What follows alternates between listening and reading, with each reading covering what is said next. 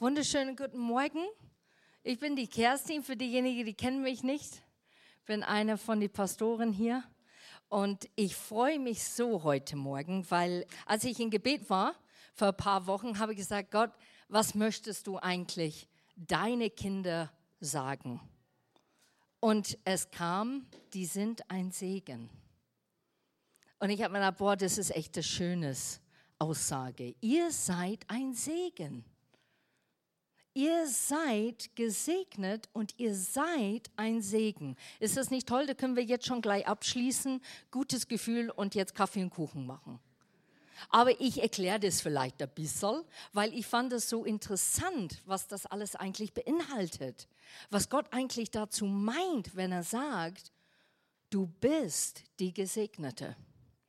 Und zwar Segen heißt in Hebräisch, bitte verzeih mir mein Hebräisch, ich rede das nicht häufig. Beracha. Und es kommt aus die hebräische Bibel und die hebräische Bibel heißt der Tanach. Das sind so quasi drei Bücher zusammen. Eines die Tora und da kam das Wort raus Tanach. Und Baruch heißt auch der Gesegnete. Und die Wort Baruch und Beracha leiten sich beide von der hebräischen Wurzel, und jetzt kommt's, Bet Resh Kaf ab. Und dies bedeutet, und das fand ich so interessant, das Knie. Da würdest du meinen, mit Bet Resh Kaf, da kommt was ganz Gigantisches raus und es bedeutet das Knie. Aber es bedeutet viel, weil es das Knie ist. Und zwar, dies bezieht sich auf die Praxis durch das Beugen der Knie und das sich verneigen vor anderen, ihnen Respekt zu bezeugen. Das ist, was das Wort alles beinhaltet. Das Segen. Und im Gegensatz zu unserem Sprachgebrauch segnet im hebräisch Verständnis nicht nur Gott den Menschen, sondern der Mensch preist damit Gott. Das hebräische Baruch wird also zum Attribut, das Gott als die Quelle alles Segens beschreibt. Wer einen Segensspruch zitiert, segnet Gott nicht, sondern drückt Erstaunen und Verwunderung darüber aus, wie gesegnet das Handeln Gottes an uns Menschen ist. Wer hat jemals im Lobpreis eine Begegnung mit Gott und man war so verdutzt, dass man kaum Worte rausbekommen hat? Man war so überwältigt mit einer Emotion, weil man ein kleines Blick von Gott bekommen hat, dass man nicht viel sagen konnte. Ich hatte so ein Erlebnis und alles, was ich singen konnte für wirklich eineinhalb Stunden war, Du bist groß, du bist so groß, du bist riesig groß, du bist groß, groß bist du. Das ist alles, was aus meinem Mund rauskam, weil ich einfach begriffen habe, der Größe Gottes. Ich war in dem Augenblick so überwältigt von seiner Größe, dass ich das alles sagen konnte. Ich habe Tränen geheult und habe gesagt, Gott, du bist so groß. Und mein Kopf sagte, gibt's nicht einen anderen Satz, das du vielleicht singen wolltest. Aber das ist alles, was rauskam, weil ich so voller Bewunderung und so voller Staunen war, wie riesig und wie fähig Gott ist. Als einen der ersten Verheißungen sagt Gott zu Abraham, mit dir werden sich alle Geschlechter des Erdreichs segnen. Segen und Fluch übermitteln keine Informationen und sprechen auch nicht einfach einen Wunsch aus, sondern möchten bewirken, was sie zusagen. In der hebräischen Bibel hängt diese Wirkung aber von Gott allein ab. Sie funktioniert nicht selbsttätig wie ein Zauber. Segen und Fluch bewegen sich daher in der Nachbarschaft von Gebet. Und Zauber sind mit diesen aber nicht identisch. Der Zauber wird in der Bibel strikt abgelehnt und während der Segen eine zentrale Rolle spielt. Der Segen sagt dem Menschen von Gott erbetene Dinge zu und dies ist primär ganz handfestes wie Nachkommenschaft, Fruchtbarkeit, Wohlstand, gute Ernte, allgemeine Wohlstand, aber auch was Abstraktes wie Frieden und Glück. Segnen ist mehr und auch etwas anders als nur ein guter Wunsch auszusprechen. Der Segen ist auch nicht einfach die Kraft positiven Denkens. Als Sprachform des Glaubens lebt er aus einer Beziehung mit Gott. Ich sage das nochmal. Als Sprachform des Glaubens lebt er aus einer Beziehung zu Gott. Er hält aus dieser seine Kraft und Realität und findet in Gottes Wille seine Rahmen und seinen Grenzen. Der Segen sagt zu, was der Glaube von Gott annimmt. Das bedeutet, du hast einen Arm und der Arm ist verbunden dann mit der Hand. Der Hand kann alleine nicht reagieren. Es braucht den Schulter, es braucht den Ellbogen, es braucht das ganze Arm, damit es überhaupt dann funktioniert. Und so ist das verknüpft, wenn ich das kurz erklären kann, mit Gott. Du kannst nicht gesegnet sein ohne Gott. Weil Gott hat es vorausgesprochen mit mir und die Gemeinschaft und die Freundschaft, das du pflegst in mir, da ist dann Segen. Da ist Segen vorhanden. Es ist nicht ein netter, schöner Wunsch, dass man einfach so rausspricht.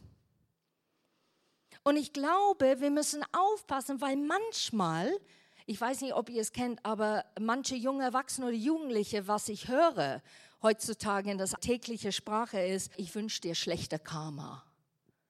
Das ist momentan ganz in zu sagen übereinander, ich wünsche dir schlechte Karma. Wenn etwas dir schwer vorgefallen ist, ich wünsche dir schlechte Karma. Und die sagen das, weil die es aufgeschnappt haben, weil die es gehört haben und vielleicht ist es ein Innesatz. Aber eigentlich hat es eine Auswirkung. Und Gott sagt ganz deutlich, Fluch und Segen ist vorhanden in das, was er beschreibt in die Bibel. Und wir müssen aufpassen, dass wir nicht wie ein Zauberformel das Segen Gottes nutzt. Dass wir nicht nur Segen, so ich brauche Segen, ich brauche Segen, ich brauche Segen, ohne unsere Beziehung mit Gott zu pflegen. Weil das ist verknüpft miteinander. Das Lateinische, jetzt kommt's. Wer hat Latein gemacht? Wer hat Abi-Latein gemacht? Okay, hab mich lieb.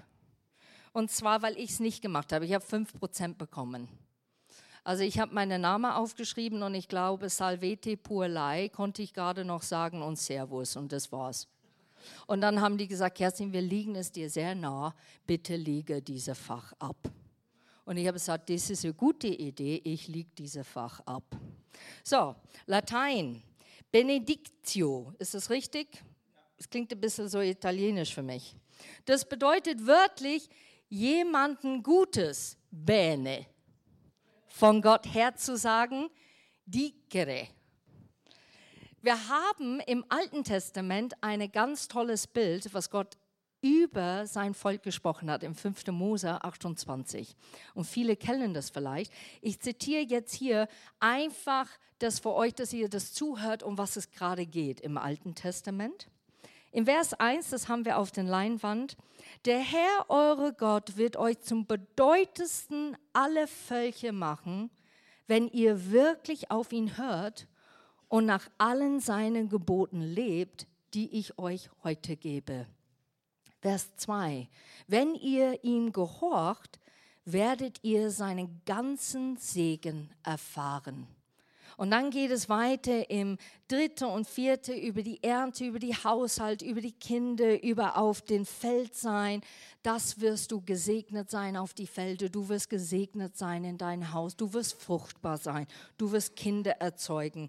Es wird die Feinde werden dich nicht angreifen können und wenn die dich angreifen, dann kannst du zum Herrn um Hilfe bitten. Und so geht es dann weiter. Und im Vers 14 fand ich auch sehr wichtig zu sagen, weicht niemals von dem ab, was ich euch befohlen habe. Ihr dürft nie andere Göttern nachlaufen und ihnen dienen. Und vielleicht sagen wir, okay, das ist Alte Testament. Was ist das Gebot Neue Testament? Jesus hat es ganz deutlich gesagt.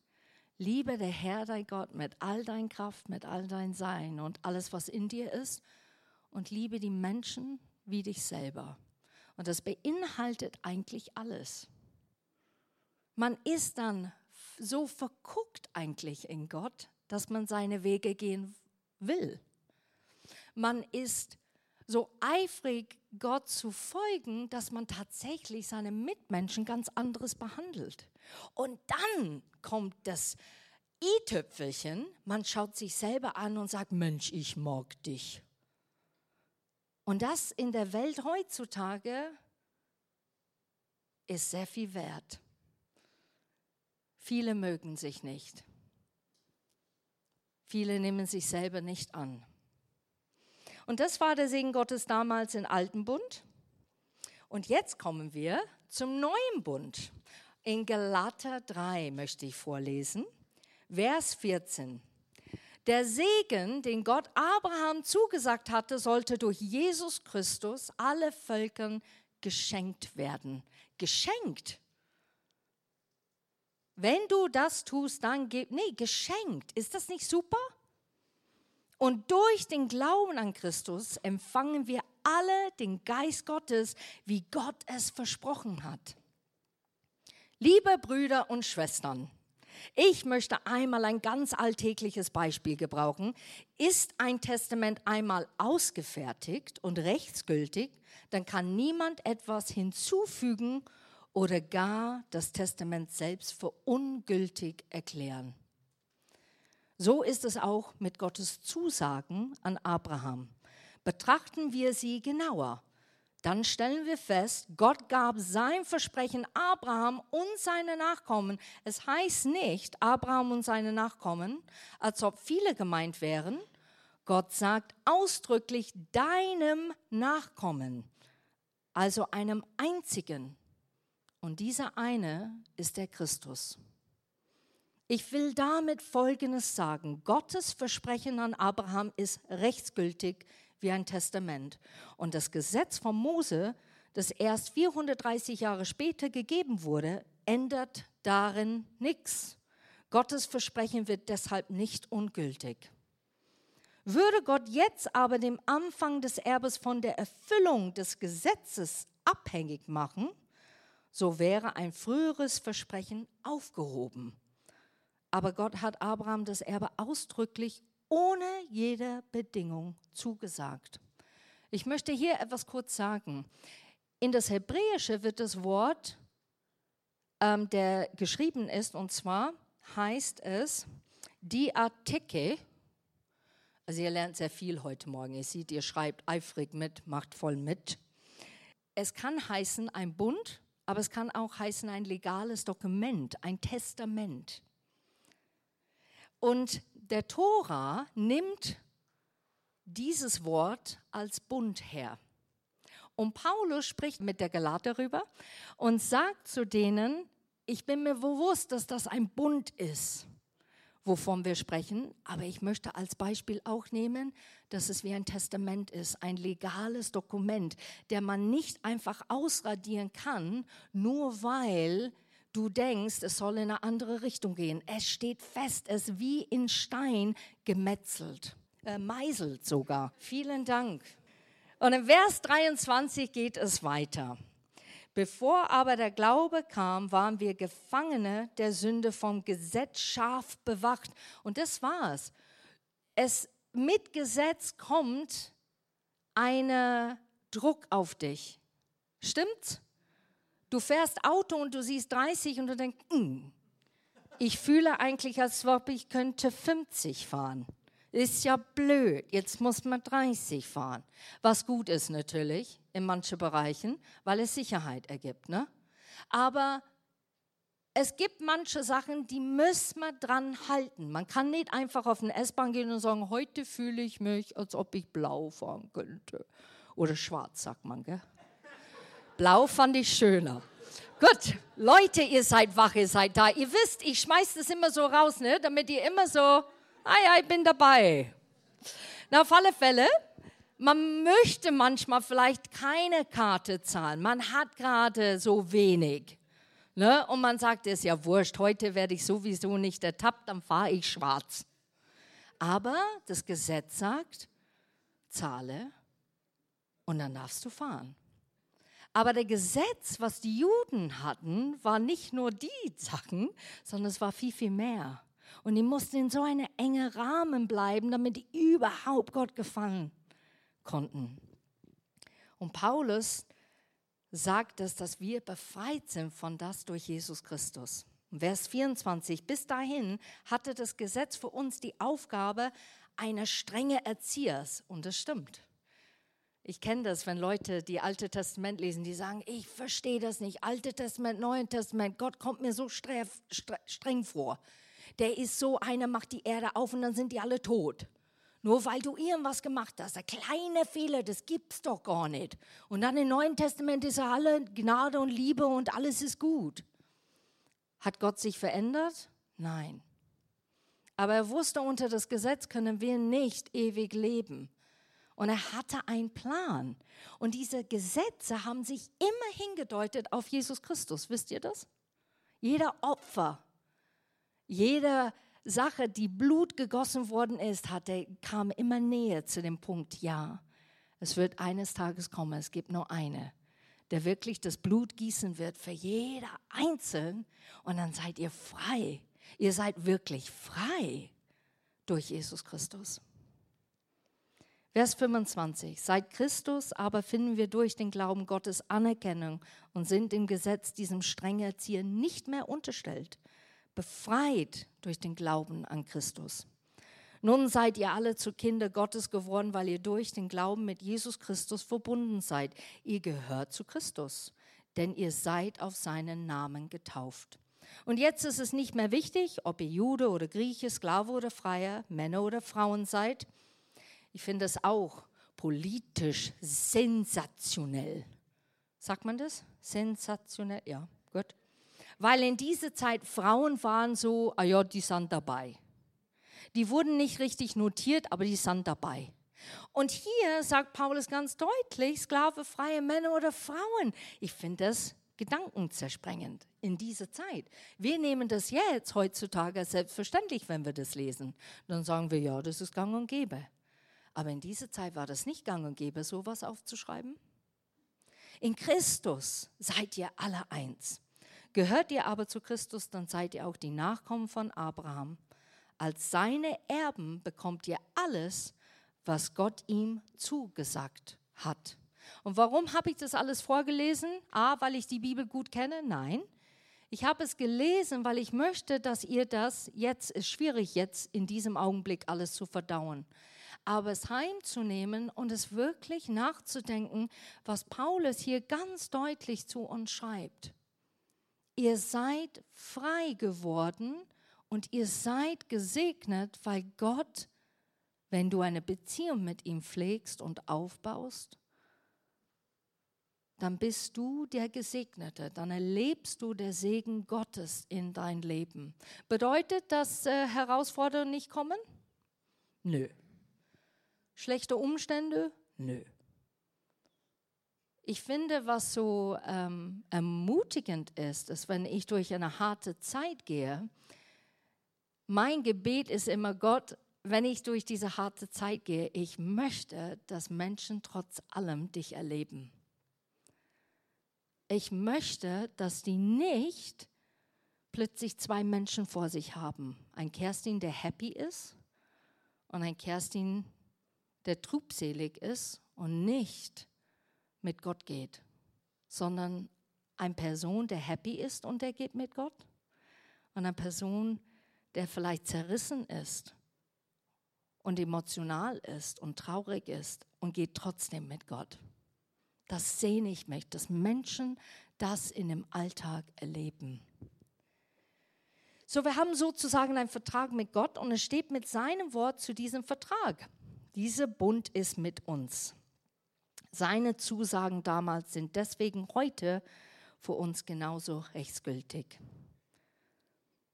Was bedeutet Segen? Manchmal sprechen wir solche Dinge aus oder wenn wir beten, Herr, ich bete, dass du denen segnest.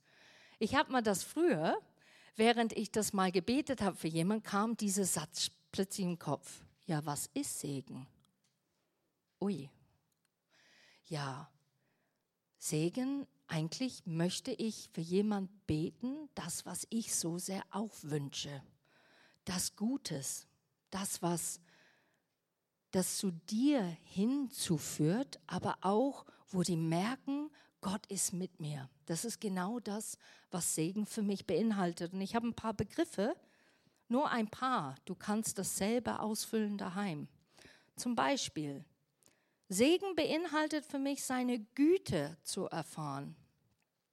Wir sehen das sehr oft in den Psalmen. 31, Vers 20 steht hier, doch groß ist deine Güte, Herr.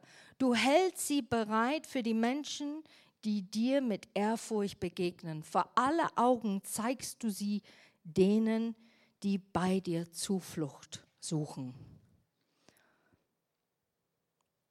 Oder Psalm 45, Vers 3, du bist schön und staatlich wie keine andere, freundlich und voller Güte sind deine Worte. Jeder kann sehen, dass Gott dich für immer reich beschenkt hat. Segen bedeutet und beinhaltet für mich, Gottes Schutz zu erleben. Ich habe das schon mal erzählt, die Rebecca war sechs Monate alt, waren am Leuchtenberg da schoss mir den Gedanken im Kopf, Unfall. Da habe ich gedacht, ui. Da habe ich gebetet. Ich habe gesagt, Herr, ich danke dir, dass du uns schützt und bewahrst.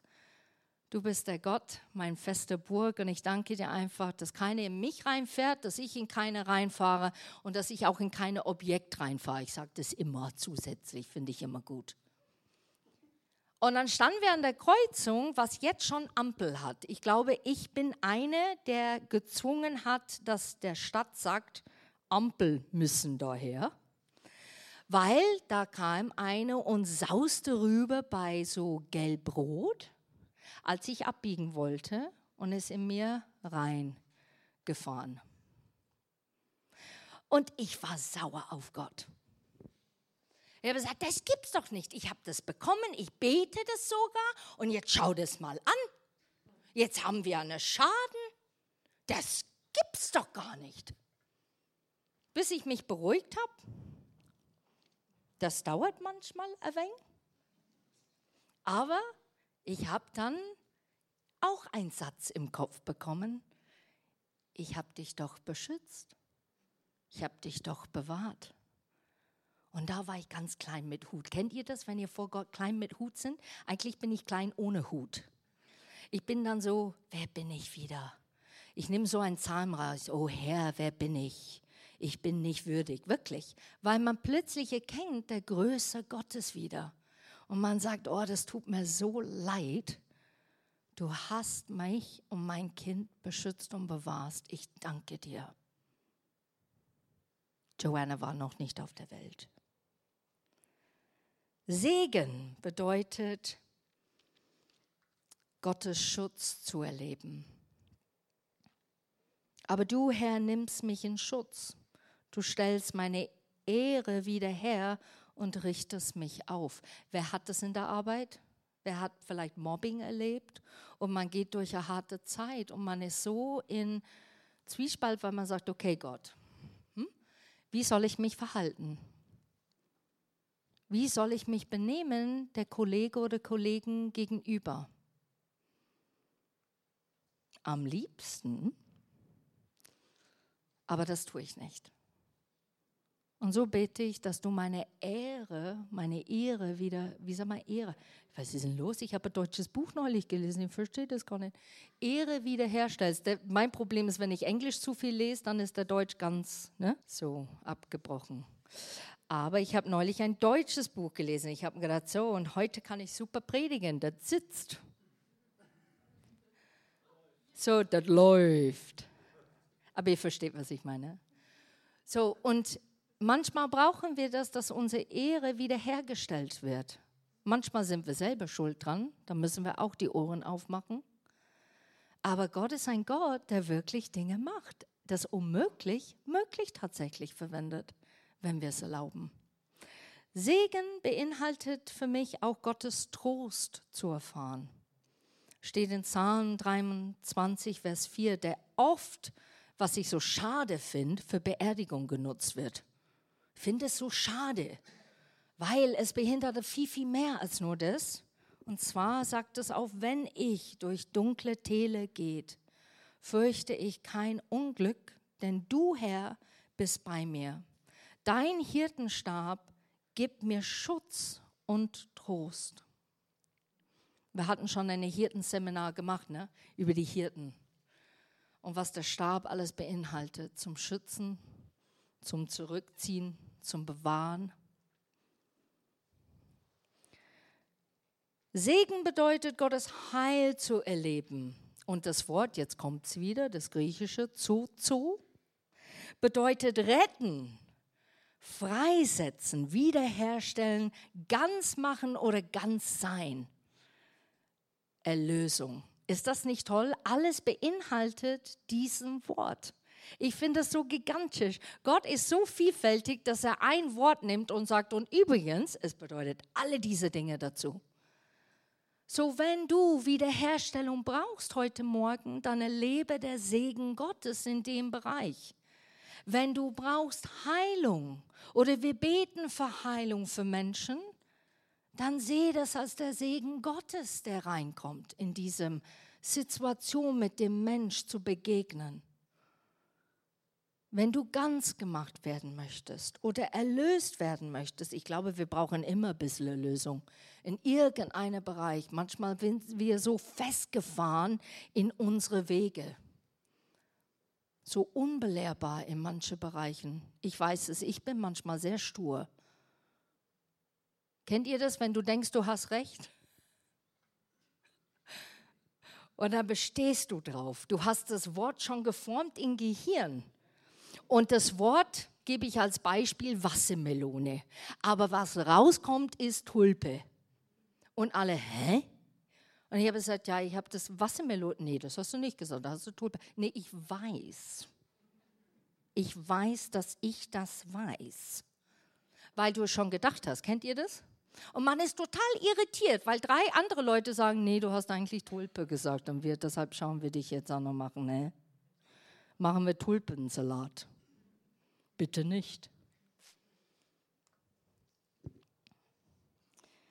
Apostelgeschichte 4, Vers 30. Zeig deine Macht, lass Heilungen, Zeichen und Wunder geschehen, wenn wir den Namen von Jesus, deinem heiligen Diener, anrufen. Und das sehr Wichtige in Jesaja 53, die wir sehr oft wahrnehmen. Doch er wurde blutig geschlagen, weil wir Gott die Treue gebrochen hatten. Und wegen unserer Sünden wurde er durchbohrt. Er würde für uns bestraft und wir, wir haben nun Frieden mit Gott. Durch seine Wunden sind wir geheilt, freigesetzt, erlöst, ganz gemacht. Sein Segen ist viel mehr als vier Sachen, die ich gerade erwähnt habe. Aber ich empfinde die vier sehr wichtig. Vielleicht kannst du die Liste erweitern für dich persönlich. Merkst du, dass du gesegnet bist? Merkst du, dass du ein Segen bist? Und jetzt kommt's. Wenn du das merkst, dann sei auch ein Segen für andere. Wisst ihr, dass ihr, ähm, man kann das echt üben, ne? beim Autofahren. Äh, und zwar, wir hatten so eine Begebenheit mal. Wie hieß er, der, der, ähm, der Kindersendung? Wie hieß der Kerl in der weißen Auto, der so, so? Willi wird's wissen. So, und wir saßen im Auto und äh, Rebecca und ich hatten nicht so eine tolle Nachricht bekommen vom Krankenhaus. Und wir saßen da und ich war konzentriert einfach heim. Heimfahren, heimfahren. Und da fährt so ein weißes Auto neben uns und macht so zu Rebecca. Und dann schaue ich ihn an und ich sage, das ist, das ist der, das ist der. Du hast es gesagt. Rebecca hat gesagt, das ist Willi wird's wissen. Aber ich sage, mach keinen Quatsch. Der ist genauso wie im Fernsehen. Und in dem Moment, es war was Kleines, was ähm, was vielleicht für viele Banales ist oder geckig ist und er weiß es heutzutage nicht. Willi, hör den MP3, dann weißt du Bescheid. Aber es war für mich so prägend, wo ich gesagt habe, das Leben geht weiter. Es war in diesem Augenblick, wo ich gesagt habe, ja, das Leben geht weiter. So bitte übersehe nicht, wenn du Menschen zulächelst, Übersehe nicht, wenn du Menschen umarmst. Denk nicht was Kleines über dich, nur weil du sagst, boah, ich mag deine Kette heute Morgen. Oder was du jetzt gerade gesagt hast, das hat mich getroffen, das hat mich bewegt. Es ist nicht klein, es ist ein Segen. Und es hat einen Effekt wie ein Rippel auf dem Wasser. Kennt ihr das? Du schmeißt den Stein rein und dann macht so kleine so Kreise und dann größere Kreise. Und so können wir sein, wenn wir gesegnet bleiben, an dem Arm, an der Hand Gottes verknüpft, dann können wir tatsächlich gesegnet sein.